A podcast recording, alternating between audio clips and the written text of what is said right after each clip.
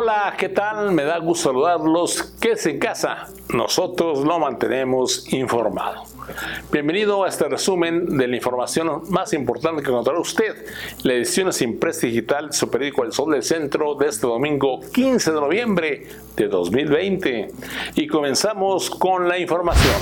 Hasta el momento de grabar este resumen informativo, quien sigue dedicado salud es el obispo de Aguascalientes, Monseñor José María de la Torre Martín. La mañana de hoy, domingo, se ofrecerá la misa capitular que se realiza en la Basílica de Nuestra Señora de Guadalupe en la Ciudad de México por la salud y pronta recuperación del pastor de Sano.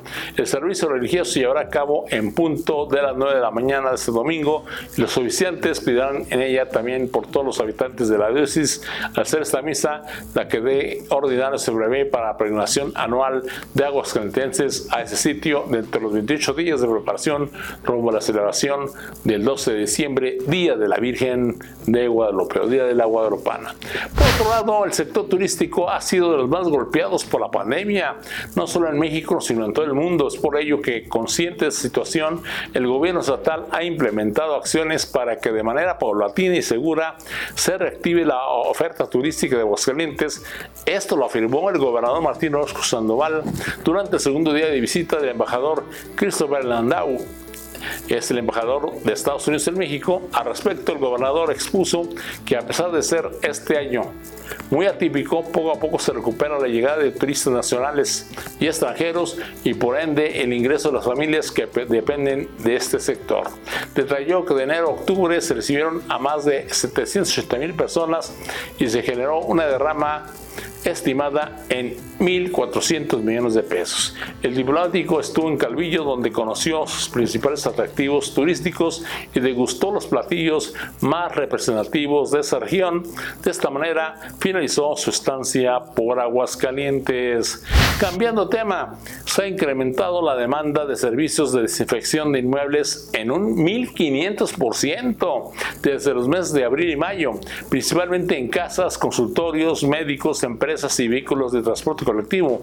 Miguel Ángel Patiño, experto en control de plagas, comentó que un alto porcentaje de las empresas del sector también cuentan con autorización para realizar labores de desinfección, las cuales se han popularizado a raíz de la pandemia de coronavirus, pues antes tener una muy baja demanda, mientras que en la actualidad representan entre 30 y 50% de los servicios que realizan.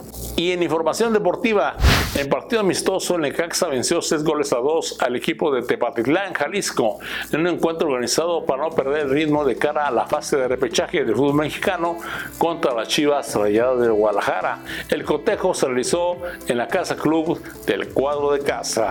Y en información policíaca le damos a conocer que la Comisión Estatal de Derechos Humanos ya investiga la presunta muerte de un reo o interno que fue maltratado por custodios el interior del penal de la salida Calvillo.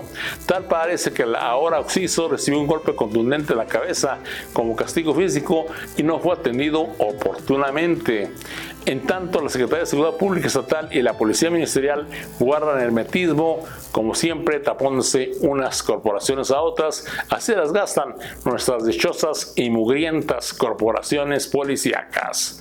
Encuentra usted el detalle de esta información y mucha más en las ediciones impresa digital del Sol del Centro de este domingo 15 de noviembre de 2020. Les informo que no habrá edición eh, impresa el próximo lunes 16 de noviembre, pero usted de lo más importante de Aguascalientes, México y el mundo a través de nuestras ediciones digitales, a través de, de nuestra página web, que es en casa.